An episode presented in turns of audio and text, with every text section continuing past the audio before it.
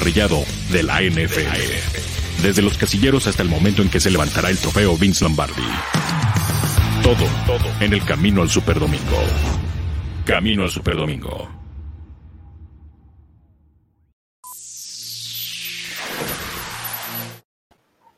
¿Qué tal amigos? Buenas tardes, bienvenidos a Camino al Super Domingo. Ya es jueves, jueves para algunos que se lo toman como ya el inicio del fin de semana, el inicio de las vacaciones y bueno, estaremos aquí hablando de lo más sobresaliente que sucedió el día de hoy en la NFL. Saludo a toda la gente que se empieza a conectar con nosotros y también le doy la bienvenida a Julián López. ¿Cómo estás, Juli? ¿Cómo estás, Dani? Un gustazo de estar aquí contigo este jueves. Como bien dices, mucha información en la NFL. Continúan los movimientos en la agencia libre y bueno, pues vamos a intentar tocar todos los temas a tiempo y pues también esperar a nuestro compañero, ¿no, mi querido Dani? Así es, ya se unirá más adelante Oscar Cleiga con nosotros. Pero vámonos rápidamente, mi querido Julián, porque tenemos a un nuevo millonario o al que se convertirá en el próximo millonario, el coreback Josh Allen, la reencarnación de la ametralladora, el, nuevo heredero de los Bills de Buffalo, Jim Kelly rejuvenecido, por fin, por fin los Bills de Buffalo encontraron al coreback que habían estado buscando por más de 25 años, mi querido Julián, lo encuentran y deciden darle un contrato millonario con una extensión a Josh Allen. ¿Se lo merece este coreback, Juli? Eh, por supuesto que se lo merece. Eh, con todo respeto para Patrick Mahomes, hablar de Josh Allen en la actualidad es hablar del pasador con el brazo más fuerte de toda la liga. A mí no me queda la menor duda. Desde que lo vimos en el Pro Day, eh, yo le vi tirar un pase, si no mal recuerdo, de 80 yardas, algo que yo la verdad no recuerdo en un coreback desde las épocas de, de Jamarcus Russell, este infame bust que, consiguieron los Raiders de Oakland en aquel entonces, pero la verdad es el coreback que más ha progresado en estas últimas dos temporadas, se ha echado el equipo al hombro y nada más te voy a dar una lista, mi querido Manja, que tengo aquí, precisamente recordando a Jim Kelly, a la metralleta Kelly, todos los mariscales de campo que han, que han tomado el puesto titular en Buffalo desde que Jim Kelly se retirara en 1997. ¿Estás listo? a ver, aguántame tantito esa lista. Ok. Eh, quiero, quiero que eh, nos ayuden a resolver esta duda existencial que tengo. Es, ¿cómo es? ¿Es la ametralladora o la metralleta? ¿O cómo, era realmente el apodo de Jim Kelly? Porque eh, unos le dicen de una forma, otros de otra. Yo le digo la ametralladora a Kelly, así, así crecí, escuchando esa traducción. Eh, ahorita te escucho decir la metralleta y he escuchado mucha gente, entonces no sé si sea metralleta, ametralladora. Lo que sí es que Jim Kelly marcó una época en ese equipo de los Bills y ahora Josh Allen. Pero esto, mi querido Julián, lo vamos a ver under review. Under review. Este es el análisis de la noticia del día. Esto es Under review. Y ahora sí, Julián, arráncate con esa lista de todo el tiempo, todos los jugadores, todos los corebacks que intentaron ocupar el lugar que ahora ocupa Josh Allen, para muchos Dios Allen. Mira, comenzando por Derek Anderson, Matt Barkley, por supuesto Drew Bledsoe, que todos lo recuerdan con el rival divisional, los Patriotas, Brian Brom, Matt Castle, Todd Collins, Trent Edwards, por supuesto, Ryan Fitzpatrick, ese ya es por default. bueno, ese puede estar en la lista de todos los equipos. Ese ya es de chocolate, ¿no?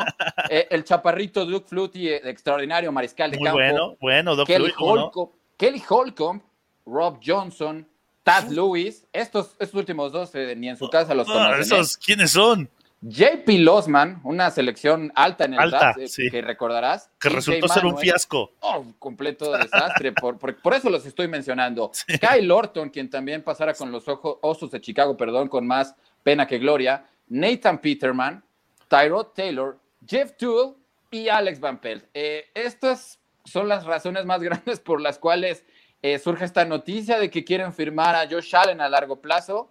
Creo que, eh, como bien te lo decía, es el brazo más potente de la NFL. Yo ya lo veo por encima, inclusive del de, del de Patrick Mahomes. Hace muchísimo por el equipo. Realmente el progreso que ha tenido este pasador ha sido excepcional. Y, lo más extraordinario que hace este mariscal de campo es que hace todo esto sin realmente tener un juego terrestre estable.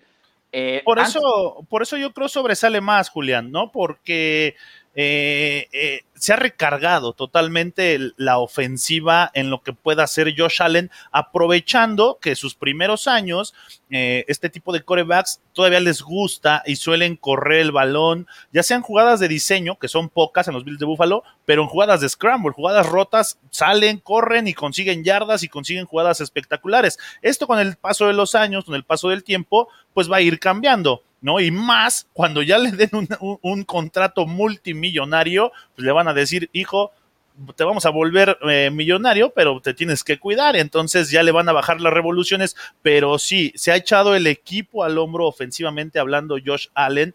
Y por eso hizo emocionar a este equipo de los Bills, a toda su afición, que es mucha en nuestro país. Por cierto, le mandamos saludos a toda la gente que, que le va a los Bills de Buffalo y que le va desde aquellos entonces cuando eh, perdieron los cuatro Super Bowls en fila, que dominaban la conferencia americana, no había quien podía destronarlos de, ese sitio y que precisamente era Jim Kelly el coreback de, este equipo, ¿no? Que era un equipazo, estaba rodeado de mucho talento. Ahora lo quieren hacer nuevamente con, con Josh Allen, creo que han, han, han sabido cómo llevar a este coreback. El coordinador ofensivo se fue a la universidad de Josh Allen, dijeron a ver qué sistema, qué jugadas se le acomodaban más, vieron videos, entonces empezaron a adaptar un poco, le empezaron a crear un entorno cómodo a Allen para que con, eh, eh, con, el equipo de los Bills pues su producción fuera más alta, su desempeño fuera de alto nivel y bueno, ya ganaron la división, cosa que no hacían en tanto, en más de 20 años, bueno, en 20 años, ¿no? Que tenían a, a los Patriotas y ahora el futuro que se, que se vislumbra para el equipo de Búfalo,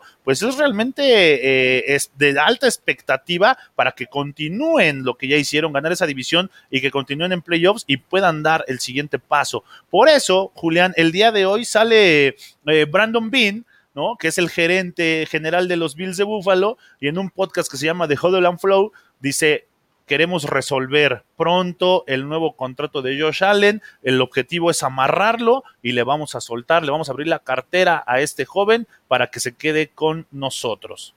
Sí, y, más que nada es un líder que ya empieza a mostrar características parecidas a las de Tom Brady, porque por ejemplo, jugadores tan importantes en el esquema defensivo como Matt Milano podían probar suerte en otros equipos que les ofrecían más dinero en esta agencia libre, pero precisamente el, el, hecho de tener a Josh Allen como coreback es un atractivo extra para cualquier jugador y esto ha provocado que muchos jugadores de los Bills ya empiecen a tomar en cuenta esto.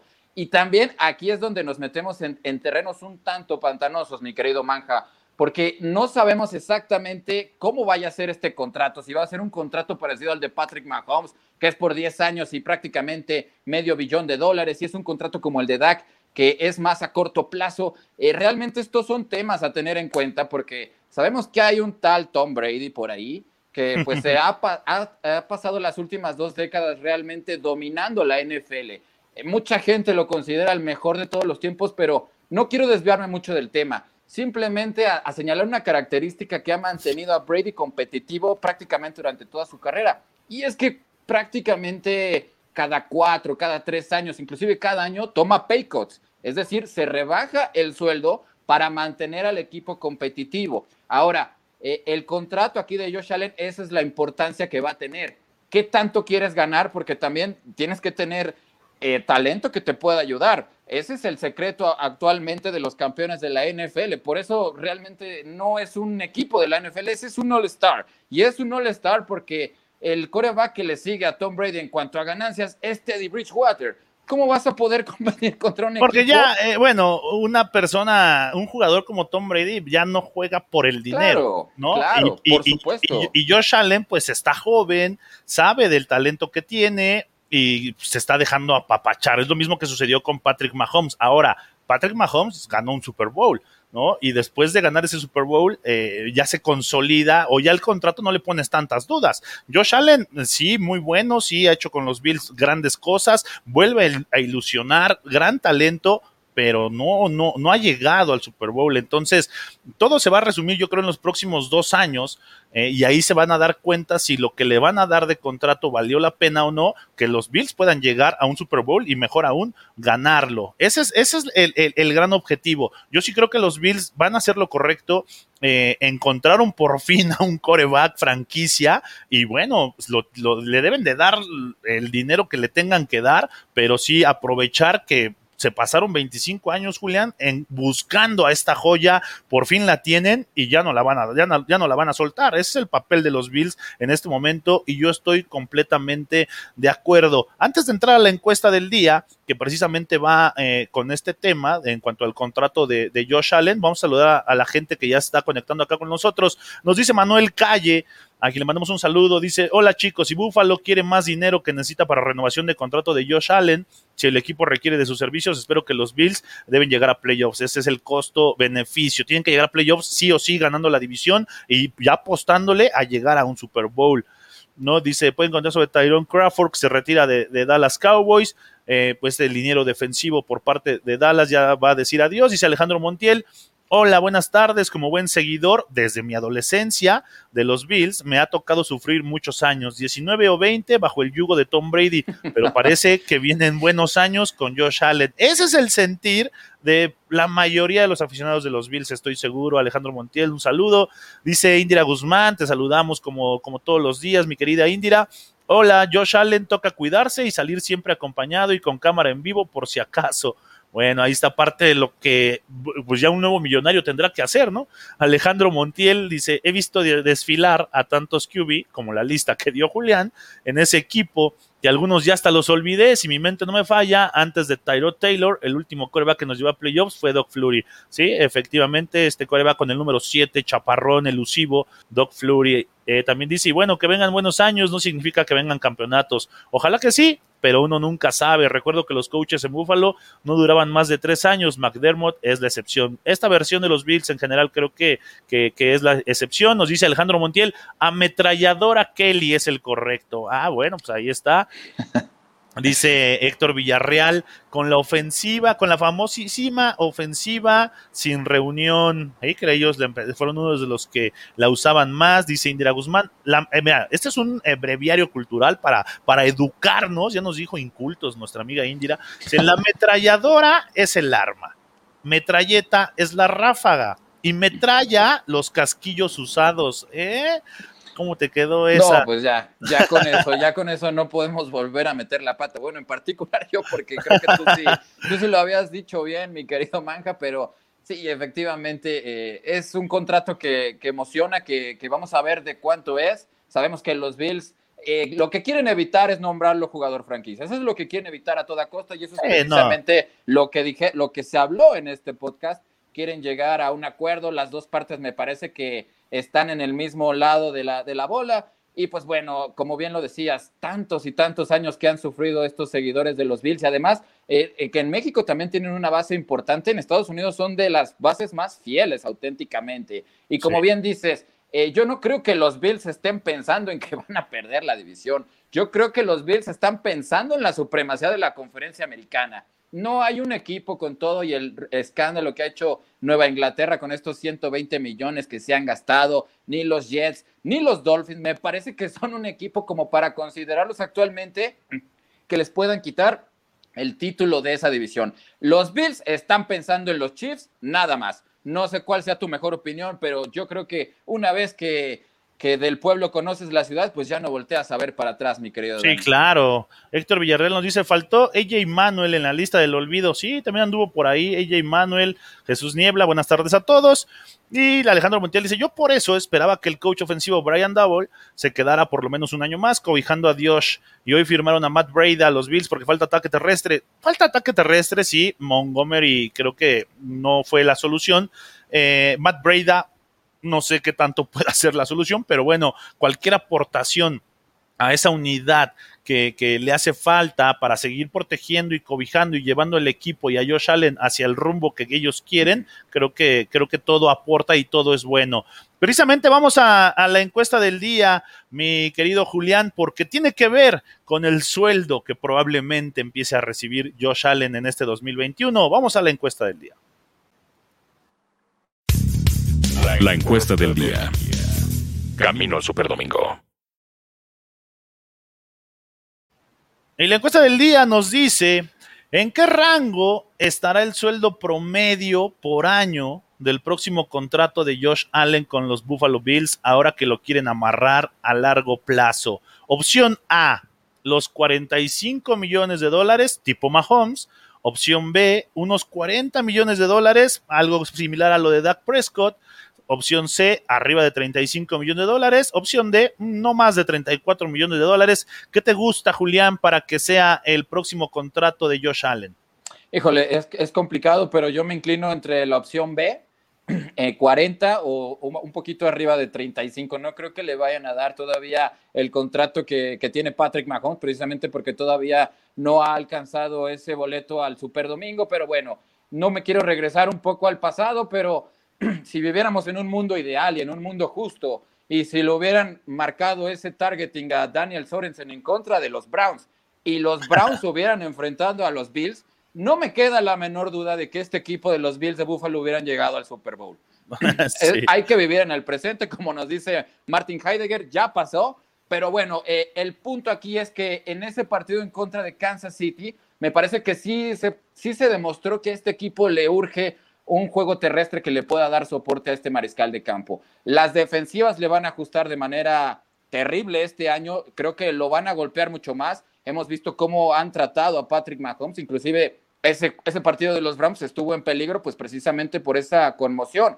Eh, a pesar de que las características que tiene Allen, esa combinación de altura, de atleticismo, de potencia en el brazo, pues son simplemente ridículas para un hombre de su estatura debe de cuidarlo más el equipo de los Bills de Buffalo, porque como bien lo mencionas, Estamos hablando que desde 1997, pues no encontraban al jugador más de más importancia dentro de la posición de este deporte.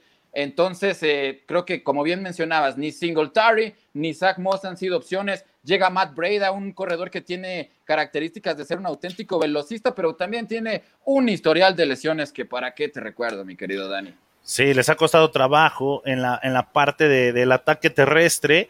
Sin embargo, creo que es un equipo joven, un equipo talentoso. A mí la defensa me gusta, me gusta mucho, me gusta mucho la defensiva secundaria creo que el talento que hay ahí no lo tiene ningún equipo en la NFL con Micah Hyde, con Tredavious White, con Jordan Poyer. Eh, creo que esos jugadores van a convertirse en superestrellas, si no es que ya lo son. Entonces, es un equipo que, que, que emociona, es un equipo que da gusto verlo jugar.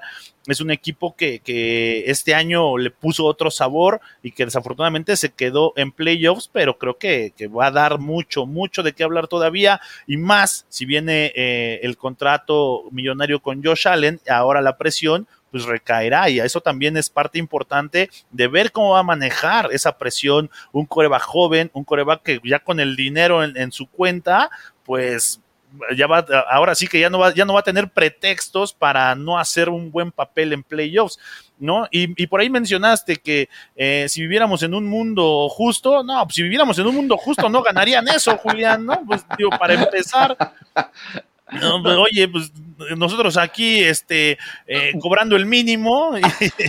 No, bueno, yo, yo haciendo una pequeña reflexión de cuánto tiempo han pasado este, los Cleveland Browns que no habían ganado un partido y estuvieron a prácticamente nada de llegar a otro juego de conferencia. Si no mal recuerdo, la última vez que llegaron a un juego de conferencia fue aquella espectacular remontada de, de John Elway, conocida como The Drive. Estamos hablando de Bernie Kosar, por el amor de Dios. Creo que todavía ni salía yo, el tío Gamboín era la estrella del rating de la televisión. O sea, es una. El tío Gamboín era sobrino todavía.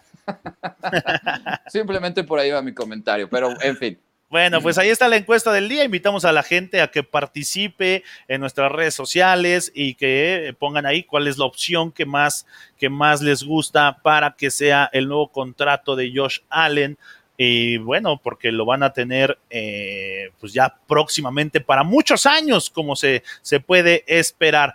Vamos a, a ver on the review, mi querido Julián, al equipo del día, y esto lo trae eh, la cobertura Telcel, Telcel, la mejor red. Los Packers son el equipo del día, pero lo tenemos on the review.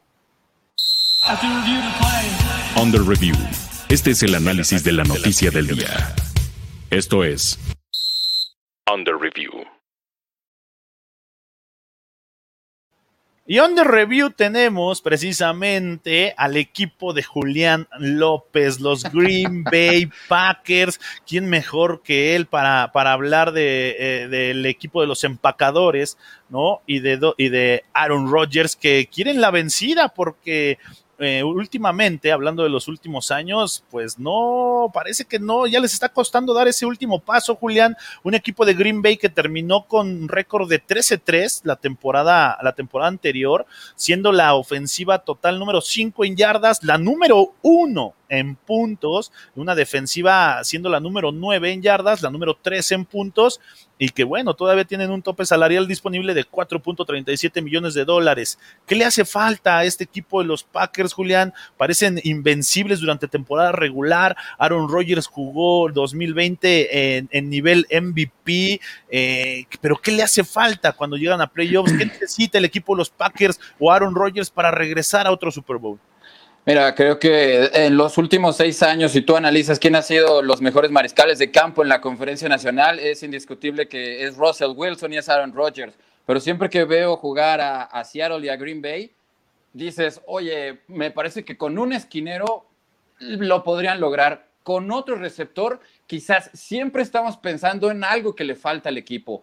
No así como ya lo mencionaba con Tom Brady estos pay cuts que te permiten rodearte de un talento de, que, y que un equipo termine pareciendo un auténtico All-Star, no lo tiene ningún equipo en la conferencia nacional. Van a tener que lidiar con un equipo de Tampa Bay que si le quitas todas sus selecciones del draft, aún así yo los pongo como los sí. máximos favoritos porque van a regresar absolutamente todos. Hoy son, hoy son los favoritos y, y sin draft, ¿eh? Y sin draft, o sea, es, es, ridículo realmente el roster y el talento que tiene Tom Brady a su disposición. Ahora, vámonos a enfocar con Green Bay. Pierden a Corey Linsley, ya lo mencionábamos en el programa del martes, es un centro que desde que llegó a la NFL en el 2014 se ha convertido en el centro titular, conoce a la perfección estos, este griterío, este de Rodgers, que le encanta confundir a, la, a las defensivas rivales, muchas veces confunde a sus propios linieros porque es un auténtico maestro haciéndolo. Pierden al mejor centro de la NFL actualmente y este movimiento puede traer daño colateral porque va a producir que probablemente Elton Jenkins, que es un guardia de Pro Bowl, tenga que jugar la posición de centro. Ahora, hay un poquito de, esperanzas porque en el pasado draft, Matt LaFleur tomó a tres linieros ofensivos. Eh, yo esto lo tomé como una señal de que quería hacer un equipo parecido a lo que tiene Kyle Shanahan en San Francisco, es decir, juego terrestre poderoso y confiar en una defensiva muy sólida. Eh, el problema en esta temporada con Green Bay es el, el contrato de Aaron Rodgers. 37 millones de dólares es la cifra más alta que va a cobrar un coreback en esta temporada. Ya se les pasó el tema del bono. Solamente tienen 4.5 millones abajo del cap, razón por la cual no van a poder traer absolutamente a nadie en la agencia libre. Eh, en el draft me parece que la prioridad son receptores de, de manera urgente, porque creo sí, que... ¿Sí crees en receptores? Teniendo, teniendo a Davante Adams, teniendo a Marqués Valdés Scantling, eh, teniendo a Allen Lazard. Yo creo que es un buen cuerpo de receptores. Mira, eh, Marqués Valdés Scantling inclusive recibió amenazas de, de, muerte, cosa que por supuesto reprobamos y nunca debe de suceder con sus continuos eh, pifias a lo largo de la temporada con los empacadores de Green Bay, en especial por ese balón suelto en contra de Indianapolis que por poquito eh, le, costa, le cuesta perder a Green Bay una localía en postemporada que prácticamente no amarraban desde 2011. Yo no creo que Marqués Valdés Scantling sea una opción sólida. Pero Davante Adams es de los no, Davante Adams es, el mejor corriendo rutas. Pero sí, el mejor. corriendo trayectorias voy. es el mejor. Eso es a lo que voy, Dani. ¿Por qué razón Green Bay no capitalizó ninguna de las tres intercepciones a Tom Brady? Tom Brady jugó dos cuartos en el campo Lambeau y con eso le alcanzó, porque ya realmente las intercepciones que veías en el tercer cuarto era así como de, ah, ya, ya que esto se acabe. Y realmente la defensiva tenía el talento suficiente como para llevar a ese equipo al Super Bowl. Entonces te pregunto, ¿por qué no aprovecharon ofensivamente esos errores, esos regalos de Tom Brady? Porque realmente fueron patos muertos ahí, no, no sé qué estaba pensando Brady. Green Bay no lo pudo capitalizar y por eso es que Tampa Bay hoy en día es campeón. Eh, Davante Adams es el mejor eh, corriendo rutas, es el mejor en double moves. El problema es que ni Allen Lazard ni Marqués Valdés Scantling te dan esa velocidad de desmarcarse como si la tiene Davante Adams. bueno, pero ya tienes, pero ya tienes un receptor uno que es una superestrella. Muchos equipos ni eso tienen. O sea, yo creo que eh, si vas a ir por un receptor, pues no sé, no, no, sé qué tan eh, probable lo veo. Tiene un buen ataque aéreo, tiene a, Robert Tonyan en el ala cerrada, ¿no? Que tuvo gran temporada. Eh, Pero que puede ser agente libre, Tonyan. Sí, que ¿eh? puede ser agente libre, ¿no? Ahorita, mira, vamos a, a ver eh, a quienes han perdido en la agencia libre el equipo de los Packers. Eh, está el coreback Tim Boyle, que pues, a nadie le importa, ¿no? Pero, pero una baja yo creo importante es la de Jamal Williams, este corredor que alternaba con Aaron Jones y que lo hacía muy bien, ya se fue, también con el Disney, como ya lo mencionaste, pieza importante, Montravius Adams también ya está fuera, Christian Kirsey también, este linebacker, es lo que ha perdido en la agencia libre el equipo de los Packers, y bueno, retuvieron a Aaron Jones, que me parece que fue lo correcto, eh, este, este corredor, y al corner Kevin King, ¿no? Que, volvieron a, reestructurar sus contratos. Pero este equipo de los Packers, ¿a qué está? ¿A qué, ¿A qué de distancia se encuentra de llegar a un Super Bowl? Tú lo has dicho, que te pones a ver sus juegos y dices, hoy un corner más, o no sé, o capitalizar, pero así concretamente, ¿a qué está de distancia el equipo de Green Bay para llegar a un Super Bowl? Mira, eh, que volvieran a firmar a Kevin King fue una decisión muy polémica porque precisamente estás hablando del principal señalado de esa derrota ante Tampa Bay. Eh, obviamente también despidieron al coordinador defensivo luego de esa derrota, van a estar estrenándolo, pero Kevin King es un jugador que eh, en la temporada que más ha participado ha tenido cinco intercepciones, realmente no son números malos. Me parece, no sé qué tanto cargarle la, la culpa a Kevin King, a pesar de que sí fue un desastre lo, que jugó en el primero y en el segundo cuarto, ni qué decir del castigo que prácticamente sepulta a Green Bay y que le permite a Tom Brady acabarse el reloj. ¿Por qué digo que no, no tanta culpa de Kevin King? Porque conocemos cómo juega Bruce Arians. Bruce Arians es un entrenador que primero pasa y luego corre. Es, es de esta escuela de... y con Brady pues más, ¿no? con Brady con más. Y con un velocista como Scotty Miller y con, eh, con Davis y con Chris Godwin y con un tal Antonio Brown. Oye, y con Mike Evans. Y con Mike Evans, claro, por supuesto. O sea, tienes una artillería que es complicadísima de anular. Tienes probablemente, no sé si considerarlo el mejor esquinero, pero Jairi Alexander por ahí anda peleando. El problema es cómo vas a detener a estos tres bestias. Sí, porque Jairi Alexander es uno, ¿no? Sí, completamente. Y cubre, y cubre a uno. Y, en el juego se lo pusieron a, a Mike Evans. ¿No? En, gran, en gran parte del partido, pero como bien lo dices, los demás, ¿quién los cubre? Sí, e, es, este, es complicado. Yo creo que se debe de reforzar principalmente el perímetro y están obligados a, darles un receptor. Creo que también están, ya le colocaron esta etiqueta a Robert Tonyan en caso de que llegue un equipo, pues Green Bay automáticamente puede igualar la oferta y que se quede Tonyan. Tonyan, que es eh, otro de estos jugadores semidesconocidos que en su casa lo conocían y termina con el mismo número de anotaciones que Travis Kelsey. La verdad, increíble la temporada de Robert nuestro, Ese fue, se convirtió en nuestro amigo en Camino al Superdomingo y le pusimos de cariño Tonayan. sí. Tonayan, el Tonayan. El, amigo de todos los teporochitos de, la ciudad. Ah, ya nos estás diciendo teporochos, Julián. No, En la ciudad hay muchos, en la ciudad hay muchos y en el país también creo que eh, es ese salto de calidad que le, que le falta al equipo porque las, las últimas contrataciones, tanto de Adrian Amos como de los, de los Smith, de Sadarius y Preston Smith, sí le han dado eh, eh, una, una, defensiva más sólida a los empacadores que no tenían. Ya no es el equipo desastroso que San Francisco hizo pedazos en la final de conferencia del 2019 y no entendías cómo es que estos empacadores habían llegado a ese juego. La defensiva ya luce más sólida, pero repito, es muy probable que te vuelvas a encontrar un equipo como Tampa Bay que viene absolutamente completo. ¿Cómo vas a anular? Ya no digas a, Evans, a Godwin y por supuesto a Antonio Brown.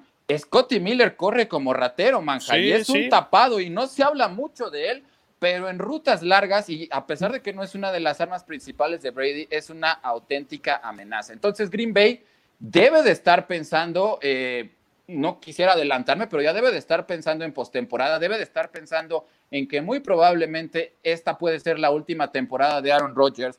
Eh, quieren darle más temprano que tarde, me parece, la oportunidad a Jordan Love. Va a ser muy complicado que pueda reestructurar su contrato cuando en la agencia libre y en el draft Brian Gottenkost y Matt LaFleur pues escalan posiciones para traer a, a un Jordan Love en lugar de traerle un poquito de ayuda e intentar hacer un esfuerzo por ganar en la actualidad. Y es que desde, desde que ganaron el Super Bowl han llegado a cuatro conferencias, perdieron contra Seattle de la manera más ridícula. No, no sé, yo creo que sí, esa es la derrota más dolorosa de, de cualquier aficionado de los empacadores en años. Dejar ir una ventaja de esa magnitud en el tercer cuarto allá en la casa de los halcores marinos pierden contra Atlanta, pierden contra San Francisco. El año pasado se quedaron, bueno, perdón, este año se quedaron a prácticamente nada de vencer a Tampa Bay, pero volvemos a lo mismo. Esa eterna pregunta de si los empacadores hacen lo suficiente para arropar a Rodgers, pues sigue girando en el aire. Sigue siendo una de las gerencias más criticadas precisamente por esto. Es el coreback con el mejor rating de la historia. Quizás alguna crítica que yo le pudiera hacer a Rodgers a lo largo de su carrera es que a veces sí considero que cuida sus estadísticas y no es un coreback que se caracterice por remontar. Pero más allá de eso, tienes a un tipo que se echó al equipo al hombro que mientras le seleccionaron a Brian Love, se convirtió en líder en pases de anotación, en líder en, porcentaje de pases completos y otra vez volvió a liderar la NFL en rating. Esta es la última oportunidad para los empacadores de Green Bay y Rodgers de volver a darle un título al equipo que confió en él y en ese draft que muchos lo consideran humillante y que tuvo que ser seleccionado hasta el pick 24, 25, eh, si no mal recuerdo, pues los Packers que confiaron en él están esperando y con muchas ansias ese quinto Vince Lombardi que llegue al Lambeau. Sí, y creo que, que, tienen que hacer. Tienen la posición número 29 en el draft y bueno, el muy cuestionado draft que ya mencionaste de Jordan Love, pues tiene que empezar a, verse algo del por qué seleccionaron a Jordan Love en la primera selección que tuvieron en el draft de, del 2020 y que ni siquiera lo activaron este año, ¿no? Entonces... Y, es que, ¿sabes qué, Dani? Perdón que te interrumpa. Yéndonos un poquito más atrás, eh, cuando seleccionaron a Kevin King, ¿sabes qué cantidad de jugadores dejaron pasar los empacadores de Green Bay? Dejaron pasar al triturador a TJ Watt dejaron pasar a Alvin Camara, dejaron pasar a Buda Baker, entonces eso te habla de que pues realmente sus decisiones no han estado muy atinadas. Sí, no, bueno, pero Kevin King siquiera juega, pero el Jordan Love, bueno, ni sale, ni sale a, escribir las jugadas, o sea, no, ni lo activan. ¿No? Entonces tiene que empezar a dar, a, dar respuesta el por qué seleccionaron a Jordan Love y ahora con la posición 29 en este draft, pues tendrán que ser muy inteligentes en ver qué seleccionan. Vamos a leer más comentarios, mi querido Julián, porque la gente empieza a comentar y nos dice Mau Ríos, nos dice, ¿cómo que no hay una mejor secundaria? Y Howard, Jones y Bobby de mis Dolphins son mejores secundaria que los Bills. Bueno, también es un equipo talentoso, pero para mí no creo que sea mejor que la de los Bills. Sea Alejandro Montiel, la opción de la encuesta, yo me inclino por la C y en lo personal no creo que se lleve a cabo literal el megacontrato de Mahomes, habrá reestructuraciones año con año a ese papel, porque si no, se te acaba el dinero para otros. Claro. Jesús Niebla, quien le mandamos un abrazo también, eh, un contrato multianual arriba de los 330 melones, es lo que le van a dar a Josh Allen. Maurios dice, hablando de Josh Allen, es mejor que Dak y el mercado marca el precio con más cantidad en el salary cap. Se va a sobrevaluar Allen y costará 45 millones y se acabó la ventana de los Bills, que sí, también tiene un poco de razón porque pues, el mercado manda a final de cuentas.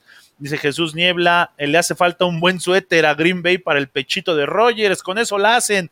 Ah, le está diciendo a Rogers que es un pecho frío, ¿no? Eh, Aaron Rodgers es un pecho frío, dice Jesús Niebla. Dice Manuel Calle, a ver si Green Bay eh, Packers jugó bien la temporada 2020, estuvo en playoffs, estuvo cerca de llegar a Super Bowl, pero perdió ante Tampa Bay de Brady, como todos. Rubén Ávila dice el Cruz Azul de la NFL, jajaja, ja, ja, eh, mira, mira, mira, mi querido Rubén. Eh, yo te voy a decir por qué no, es el Cruz Azul, por qué no es el Cruz Azul de la NFL, porque, bueno, tal vez sí, pero mejor no me voy a, no me voy a meter en esos menesteres. No, dice Manuel Calle por acá, espero que Aaron Rodgers debe ayudar a sus compañeros para preparar bien la temporada, cosa que le cuesta trabajo a Aaron Rodgers, no sé qué tan, eh, hay muchas especulaciones, muchos rumores de cómo es dentro del vestidor, eh, pero bueno, creo que esta parte no es tan fácil. Dice Sergio Adrián Bustos, Jordan Love ni en Madden juega, es a lo que me refiero. José Ochoa, predicción. Esta será la última temporada de Road en, en, Green Bay. En el 2022 jugará en los Raiders de Oakland, Los Ángeles, Oakland, Las Vegas. bueno, pone ahí todas las ciudades donde han estado los Raiders. Daniela López, creo que es un top 5 mínimo 300 pavos verdes. Es lo que le van a pagar a, a, a, a Josh Allen. Y Jesús Niebla dice, ¿cómo maltratan al buen manja? Ya déjenlo con el azul. No te tú eres uno de ellos, no te hagas, tú, tú eres uno de ellos también, Jesús Niebla.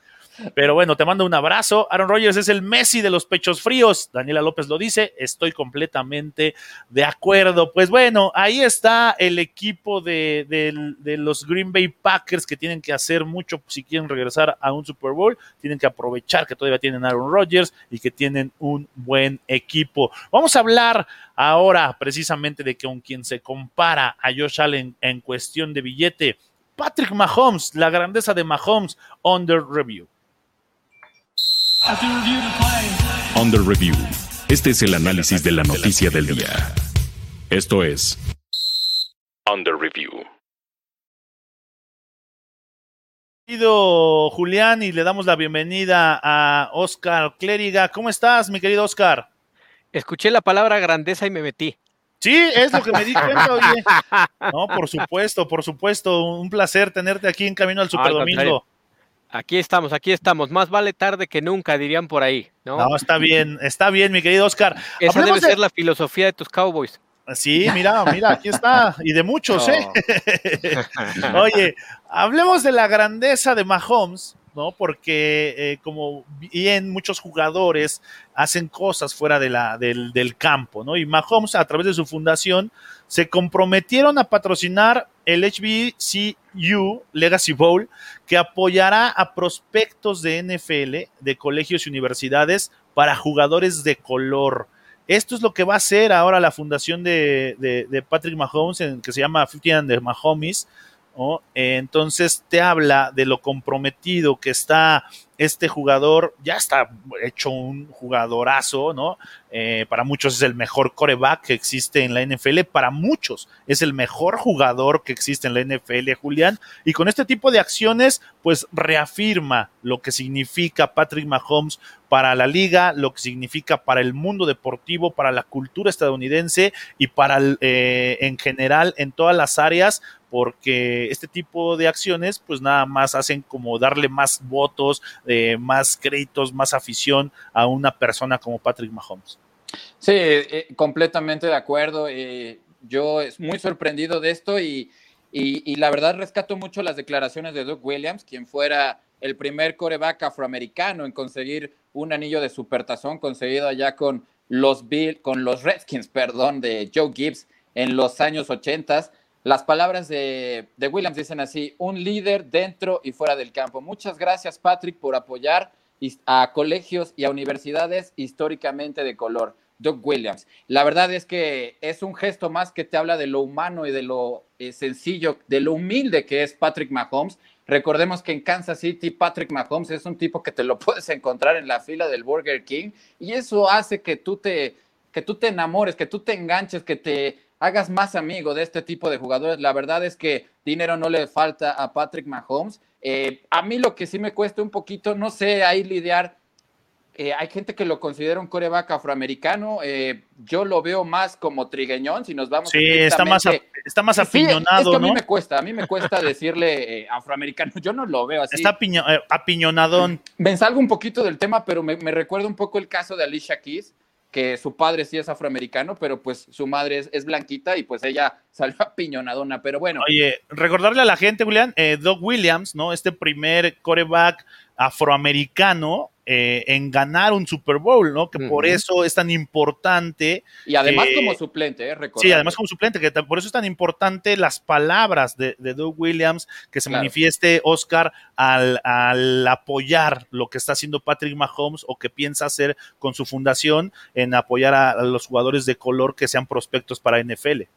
Sí, sin lugar a dudas, ¿no? Y coincido con Julián, ¿no? Eh, a lo mejor él le pusieron un poquito más de, lechita al café y salió este, deslactosado, ¿no? Entonces, este, pero eso también le da un sesgo importante, ¿no? Porque no es esta parte, lo digo con todo respeto y lo digo en cuestión de tonos, ¿no? O sea, no es negro o blanco, eh, puede ser cualquiera y el apoyo tiene que venir de donde sea. Y lo que hace hoy Patrick Mahomes es de destacar, sí, ¿no? Eh, hay quien dice, y yo coincido con ello, que muchas veces, evidentemente, el trofeo de MVP, ¿no? Este premio año con año es importantísimo, pero el Walter Payton es el que realmente marca el legado de los jugadores. Y vayamos con el que ahora estará en Arizona.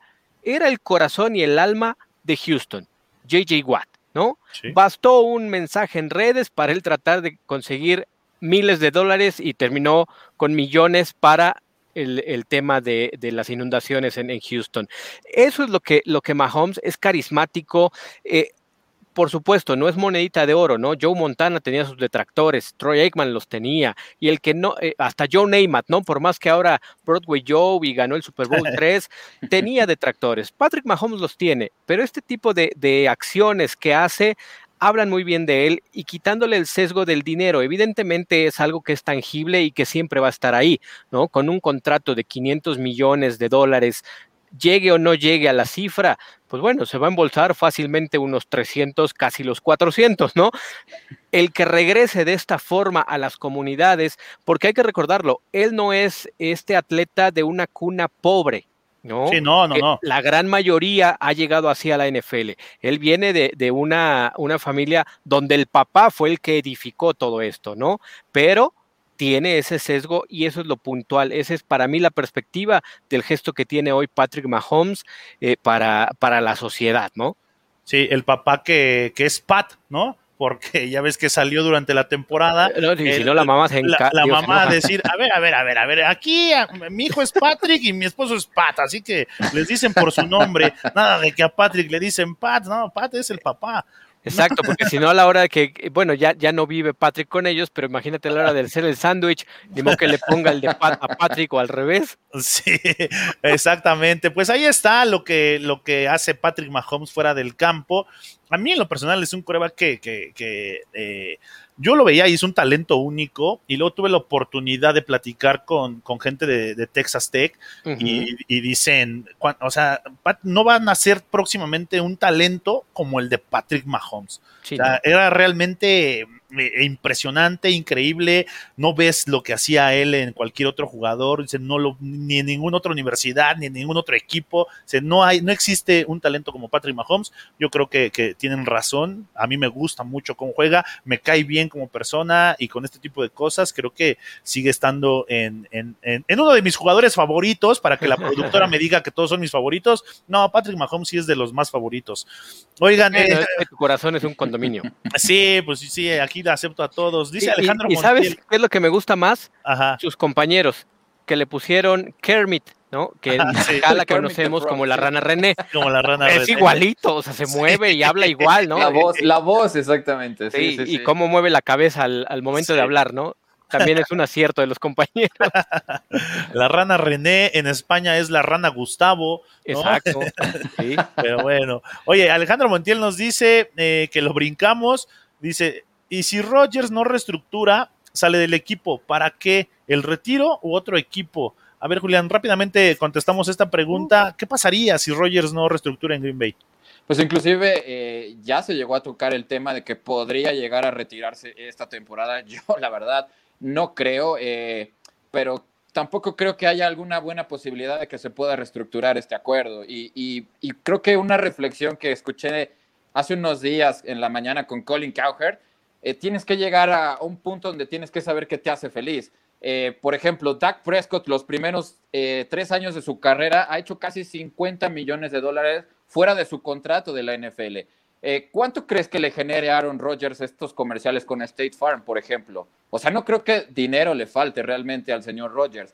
Y, ponía de ejemplo lo de Tom Brady, porque Rodgers está frustrado. Rodgers quiere el mismo talento que tiene Brady en Tampa Bay y sabe que él está en un mejor momento, pero está frustrado. Entonces tienes que llegar a un punto de, inflexión de decir, ¿sabes qué? No, no se puede que yo cobre 37 millones de dólares y que me des un equipo para desafiar a Tampa Bay. Entonces, esta es la última temporada. Yo creo que Green Bay lo va a, canjear, le van a tratar de sacar un poquito de jugo.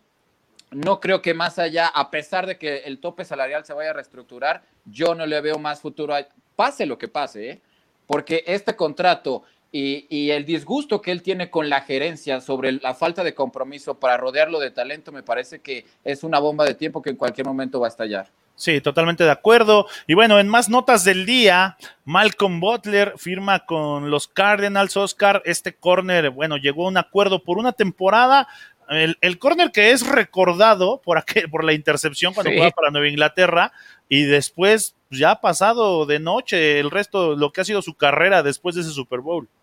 Sí, es como en el mundo de la música, ¿no? Tuvo un single, un sencillo y de ahí hay muchos ejemplos, pero sí, lo de Malcolm Butler es esa pues ya legendaria jugada, ¿no? De, de, no haberse cruzado en el camino de ese pase de Russell Wilson, muchas cosas quizás hubieran cambiado y estaríamos contando historias muy distintas. El llegar a Arizona sí es una necesidad para los Cardinals que no han encontrado, no han encontrado, perdón, un defensivo secundario sólido desde la salida de, de Matthew, que hoy está con, los jefes de Kansas City, ¿no? Esa secundaria ha adolecido de, un líder, eh, no tanto dentro del terreno de juego, porque me parece que Marcon Butler dentro del terreno de juego no les va a dar lo que les daba Matthew. Son posiciones distintas, es cierto, pero el liderazgo, eso es lo que Arizona necesita, ¿no? Es un equipo que está parece en línea recta para ir a cosas grandes. Eh, así lo dejaron entrever la temporada anterior. Al final se les cayó ahí medio feo la posibilidad de llegar a, a cosas más grandes, pero es una buena adición en cuanto a liderazgo. Pero retomo lo que decías, Manja, de aquella jugada donde, ojo, era su primera temporada. Sí. No nos ha demostrado otra cosa que digas, a ver, este es el líder que necesita mi equipo. Sí, que ese es el problema con Malcolm Butler. Ahora. Oye, que me recuerda, perdón, Manja, a mucho a este esquinero de los vaqueros de Dallas que firmó un super contrato con los Raiders en los noventas. ¿Lo recuerdan a mediados de los noventas? Eh, en, ese Super Bowl en contra de Pittsburgh. Larry, Brown. Larry Brown. Es el Larry Brown de, la época moderna. No sé, yo lo veo un poquito por ahí. Sí, bueno, pero aquí eh, eh, llamar la atención, el equipo de Arizona está armando un buen equipo, ¿eh? Un equipo competitivo, eso me gusta, a pesar de que en otro movimiento que sucedió el día de hoy, Mason Cole, el centro, pasa de los Cardinals a Minnesota, esto vía trade, y jugará con los Vikings a cambio de una selección en la sexta ronda del próximo draft. Ahí está Mason Cole que de Arizona pues se va a Minnesota. Eso es lo que ha pasado un poco en, en, lo que los movimientos del día de hoy. Vámonos a ver ahora sí algo que vale la pena realmente, Oscar y Julián y a todos los aficionados, porque Mike McCarthy salió a decir tu amigo lo que opina, lo que opina de Dak Prescott. Esto lo tenemos on the review. On the review. Este es el análisis de la noticia del día. Esto es Under Review. Bueno, y mi nuevo mejor amigo Mike McCarthy salió a decir que la piedra angular de Dallas se llama Dak Prescott. Yo les hago la pregunta, ¿realmente lo cree así o es una justificación o es una justificación para el contrato y es darle una palmadita en la espalda a Dak Prescott o son las dos, Julián?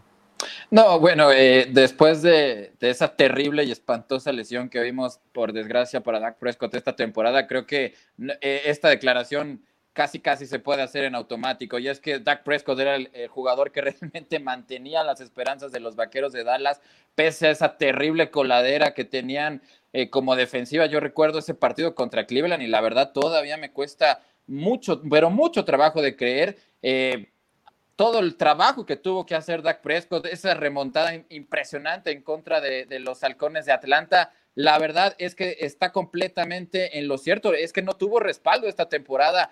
Eh, Ezequiel Helio tuvo un bajón terrible que no lo habíamos conocido esta temporada, muy desconcentrado, muchos fumbles, eh, perdieron una línea ofensiva que era la más dominante de la NFL hace solamente unas temporadas, por supuesto, algunas causas eh, pues de salud, como lo de Travis Frederick, que prácticamente se tuvo que retirar mucho antes de tiempo, pero completamente de acuerdo. Yo estoy muy sorprendido con el crecimiento que ha tenido Dak Prescott, porque yo las primeras temporadas honestamente pensaba que era un coreback de play action y nada más, pero realmente respondió con unos números intratables. Creo que cuatro o cinco semanas después seguía siendo el líder en muchos departamentos para los mariscales de campo y ya no estaba jugando. Entonces eso te habla un poquito del temporadón que, está, que estaba teniendo Dak Prescott y bueno, Mike McCarthy, que yo no creo que sea tan buen entrenador, ha vivido más de la gloria de Aaron Rodgers y aquí tienen Dallas una oportunidad de hora para demostrar que todos los que lo criticábamos en Green Bay estábamos equivocados. Oye, oye, Oscar, hoy, hoy en otro programa, eh, eh, en la línea de juego, con nuestro compañero Sebastián Cortés, Sebastián Cortés decía, yo soy, sigo siendo ese fan que todo mundo le tira hate, pero dice, este año es el de Dallas, ¿no? Eh, por decirlo. ¿Cómo, eh, eh, objetivamente, ya hablando, hablando del equipo de Dallas, de lo que dice Mike McCarthy, cuál es tu opinión acerca de esta declaración y acerca de lo que puede hacer Dallas en esta temporada? Sí, mira, es una realidad, ¿no? O sea, año con año renuevas esperanzas, así seas, y lo digo con respeto, así seas los Cleveland Browns, los Detroit Lions, estos equipos que, que, que padecen más que las grandes franquicias, ¿no? Lo que hoy dice Mike McCarthy puntualiza y sobre todo porque hoy tiene a quien le puede enmendar la plana, y no lo digo en mal término. Lo veíamos con Bill Belichick y Tom Brady, ¿no? Belichick puede ser un genio armando estrategias y, y, diseñando jugadas, pero si no tienes una pieza clave que las ejecute, de nada sirve y lo vimos la temporada anterior, ¿no? Esa pieza clave le llegó a Bruce Arians. Lo decía Julián, ¿no? Mike McCarthy, ¿cuántas veces no fue Aaron Rodgers el que le salvó, le enmendó la plana ofensivamente hablando con los Packers? Al grado que por eso vino el choque de trenes y bueno, el, el de Aaron Rodgers pesa más, ¿no? E, e, en Green Bay y por eso Mike McCarthy dejó, dejó Green Bay. Cuando llega a Dallas, sin que lo haya dicho, Prescott era su piedra angular, ¿no? Es el coreback, es la pieza más importante y más complicada de encontrar en una franquicia, no solo de la NFL, lo sabes bien, Manja, ¿no? En cualquier equipo de fútbol americano, si no tienes un coreback que marque esta diferencia, no estoy hablando ni siquiera de un coreback elite, que eso es lo que tendrá que demostrar Dak Prescott puntualmente en su terreno individual. Hoy Mike McCarthy, por eso decía yo, ¿no? Se inventó el agua tibia Sí, Dak Prescott es la piedra angular del proyecto de los Dallas Cowboys. No hoy, para los próximos 3, 4 años. Y en el terreno de juego es el que le puede enmendar la plana de Chin. Creo que la regamos. Ah, mira, pero el número 4 ya nos la enmendó primero y 10. Así es, esa, eh, eh, bueno, esa es una buena analogía y sí, coincido, siempre lo, he mencionado, ¿no? Este juego se llama coreback y todo mundo lo sabe. Claro. Y ahorita leo, leo un comentario de Alejandro Montiel que dice, cuando los coaches dicen eso de un solo jugador, ¿qué sentirán sus compañeros? Eh, el fútbol americano es deporte grupo, no de un solo jugador. Si hay estrellas, claro, pero no juegan, no juegan solas. Pero todo el mundo lo entiende, mi querido Alejandro, que el juego se llama coreback. Claro. El coreback es la pieza más importante y más a esos niveles eh, de equipos profesionales. Pues obviamente, si tienen un coreback, como lo dice Oscar, no de elite, un coreback que haga el trabajo, un coreback que, que, que, que, su, desempeño sea por encima del promedio, ya con eso los jugadores se sienten contentos, ellos saben. ¿Por qué crees que todos los jugadores de Tampa Bay, no importaron lo que les pagaron, se quedaron en Tampa Bay? No, pues porque sabe que están Tom, Brady, que los va a llevar a ganar probablemente otro anillo. Entonces, todo el mundo está consciente de, esa parte. Sí hablamos de que, de que es un deporte de equipo, pero el coreback es la piedra angular, como lo dijo. McCarthy. Oigan, Matt Breda, bueno, también McCarthy dijo lo de Tyrone Crawford, ¿no? Que se va a retirar que se va a retirar, una baja sensible para el equipo de Dallas, sin embargo creo que si hay una unidad en la que Dallas ha trabajado con gente joven y con talento, es en la, en la línea defensiva, eh, tienen con qué cubrirlo. Y bueno, ahí está también el anuncio de que Tyrone Crawford se va a retirar. Matt Breda, ya lo mencionamos en el, en el, análisis de los Bills, Matt Breda llega como corredor a complementar a Zach Moss y Devin Singletary en este ataque terrestre. Oscar, ya hablamos Julián y yo de que pues, es algo que le falta a los Bills y creo que con Matt Breda pues, pues no es la solución, pero va a aportar muchísimo. Sí, eh, retomando las palabras del señor McCarthy, ¿no? Los Bills ya encontraron a su piedra angular, que es Josh Allen. Obvio, ¿no? Pero necesita el cobijo. A gran diferencia de, Dak Prescott, que tiene a Ezekiel Elliott, los Bills siguen buscando quién le haga la chamba. Breda no va a ser esa piedra angular del ataque terrestre, ¿no? Y, y, no estoy haciendo mofa de las palabras de, de, de, McCarthy, pero es que es eso. Ellos van a apostar ahora pues a darle un poco de diversidad y descargarle el brazo a Josh Allen y que no sea unidimensional la defensiva de los Bills, porque nos guste o no, al final, ya en playoffs, cuando estás más escauteado que al inicio de la temporada, le pesó a los Bills el no tener quien le pudiera quitar algunos gramos de, la barra a Josh Allen y el ataque de los Bills de Buffalo. Sí, totalmente de, acuerdo. Y también Julián anuncia a la NFL que no va a requerir vacunas para su comunidad. Eh, ¿A qué se deberá este anuncio? O su comunidad es muy grande o, o, nada más se centran en lo que es la, la, liga. Sí, me parece que va más por, por ese último tema que tocaste, va eh, por ahí, porque realmente eh, sabemos que este tema del COVID, la NFL, pues no se lo toma para nada a la ligera. Eh, mencionábamos lo que había dicho el portavoz de la liga ahí, Brian McCarthy, de que los Saints no iban a ser eh, multados con una selección del próximo draft y bueno, ya de inmediato llegó Ian Rappaport, lo desmintió y, y, bueno, ya no sabes ni a quién hacerle caso. Sí terminaron perdiendo la, la selección los Santos de Nueva Orleans y este es un tema que se toma muy en serio. Yo creo que la NFL lo tiene muy bien estudiado, saben que no pueden fallar en este tema. La, la temporada que acaba de pasar fue experimental, fue muy difícil para todos, las multas y, y la experiencia que ya tienen creo que les ha ayudado muchísimo sobre cómo enfrentar esta pandemia. Ahora vamos a ver si este tema de las mutaciones pues no los tiene un poquito en jaque, pero bueno, espero que ya hayan aprendido no solo la NFL, sino todos los equipos, el equipo de los Santos de Nueva Orleans, a no subir videos en sus redes sociales y pues hay quemarse solitos, ¿no? Darse los un, Raiders, balazo, un balazo. Los Raiders, ¿no? Los Raiders también, ¿no? Oye, los ¿cómo, Titans. ¿cómo? No, sí, varios, varios. Bueno, varios pero, han pero caído en el eso. caso de los Saints realmente fue inverosímil sí. porque pues ellos solitos son los que dijeron, mira, estamos aquí celebrando sin cubreboca, no nos quieren multar. Es así de, oye, ¿cómo te ayudo, hermano? Oye, vamos a pasar a comentarios. Dice Saúl eh, García, saludos desde Monterrey, Go Bills, saludos hasta allá. Daniela López, si no me equivoco, Daniela López está en España, pero bueno, le mandamos saludos. Trevor Lawrence dice, Trevor Lawrence, coreback de los Jaguars, para ustedes, ¿qué posición sería de los corebacks de NFL? ¿Un top 15? Eh, yo creo que en su primera temporada podría ser por el talento que tiene, pero va a estar todavía en un top más arriba con el resto de su sí. carrera si las lesiones lo sí. permiten. Eh, dice Alejandro Montiel, me da risa cómo se enoja la mamá de Mahomes porque le dicen Pat en lugar de Patrick. No es como que a los Danieles de decirles Dan o a los Thomas decirles Tom, no me parece ofensivo el Pat. No, no, no fue el lado ofensivo, sino porque el papá se llama Pat, ¿no? o sea, sí. y, como, el otro, como... y el otro se llama Patrick. Exacto, haciendo el símil aquí es, por ejemplo, hay quien se llama Teresa y hay quien solo se llama Tere. Ajá, claro. sí, sí, sí. Son dos nombres distintos. Sí, es como quien se llama José o se llama Pepe, sí, ¿no? Y, a, y además que, oye, y además que el papá pues es conocido por ser lanzador de grandes ligas y, y pues cómo lo vas sí. a buscar tú en Google, ni modo que le pongas sí. Patrick Mahomes, pues quién te va a salir, jamás vas a dar Nadie. con él. Entonces, pues ahí ya te quitas un poquito de broncas. Sí, dice Mau Ríos. ¿Cómo vieron al defensive end de Penn State que corrió bajo de los 4.40 y Micah eh, Parson, el próximo linebacker de mis Dolphins? ¿Qué opinión tienen de estos dos? Impresionante. Yo veo impresionante la evolución atlética que tienen los jugadores. Indira Guzmán, esa mamá gallina antes no se mete al terreno de juego, hablando de la mamá de Patrick Mahomes, a proteger a su querubín de dorados rizos.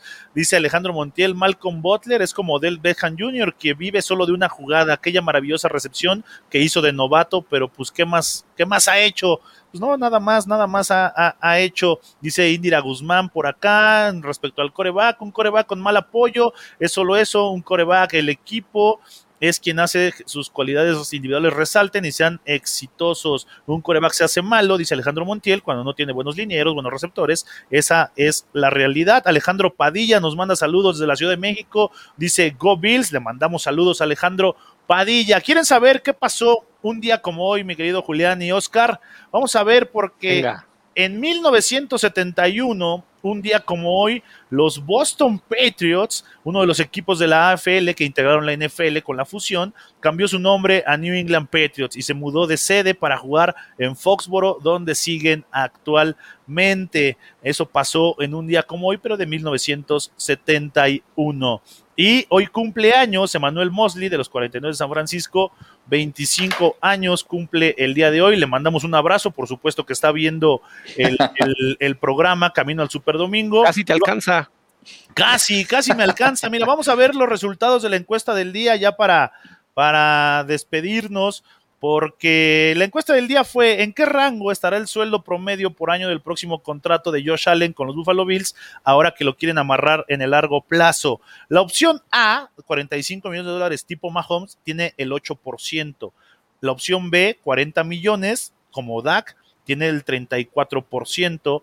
Eh, la opción C, con arriba de 35 millones de dólares, es la opción que, más eh, votos tiene con 42% y la opción de no más de 34 millones de dólares con el 16%. Así está cerrando la encuesta del día. Los invitamos a que participen en YouTube, que nos mira, acá tenemos los resultados de YouTube.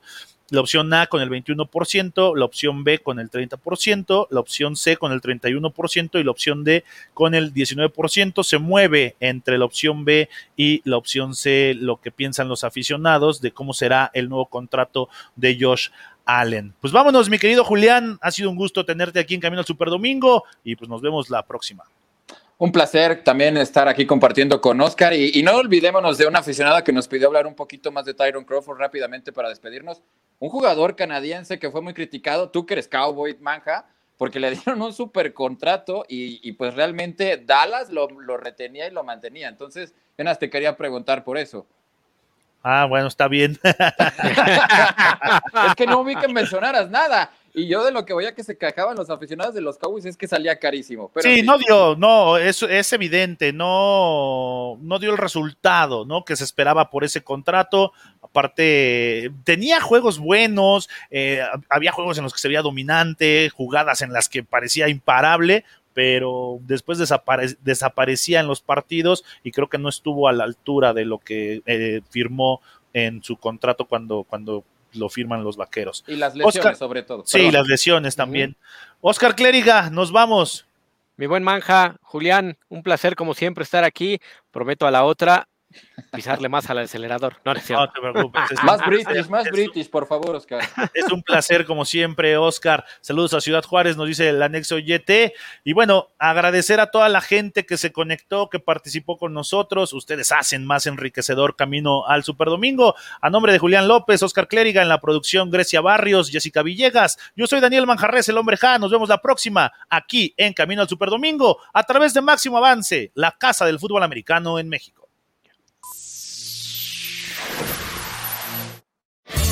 Esto fue Camino al Superdomingo, el programa que te acerca al emparrillado de la NFL. Camino al Superdomingo.